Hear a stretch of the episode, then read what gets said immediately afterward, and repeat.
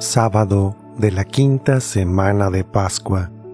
Evangelio según San Juan, capítulo 15, versículos del 18 al 21. En aquel tiempo Jesús dijo a sus discípulos, Si el mundo los odia, sepan que me ha odiado antes a mí que a ustedes.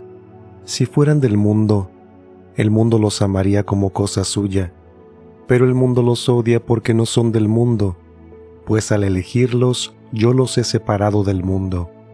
Acuérdense de lo que les dije, el siervo no es superior a su Señor.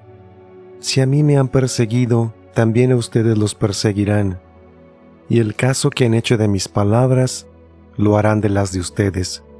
Todo esto se lo van a hacer por mi causa, pues no conocen a aquel que me envió. Palabra del Señor.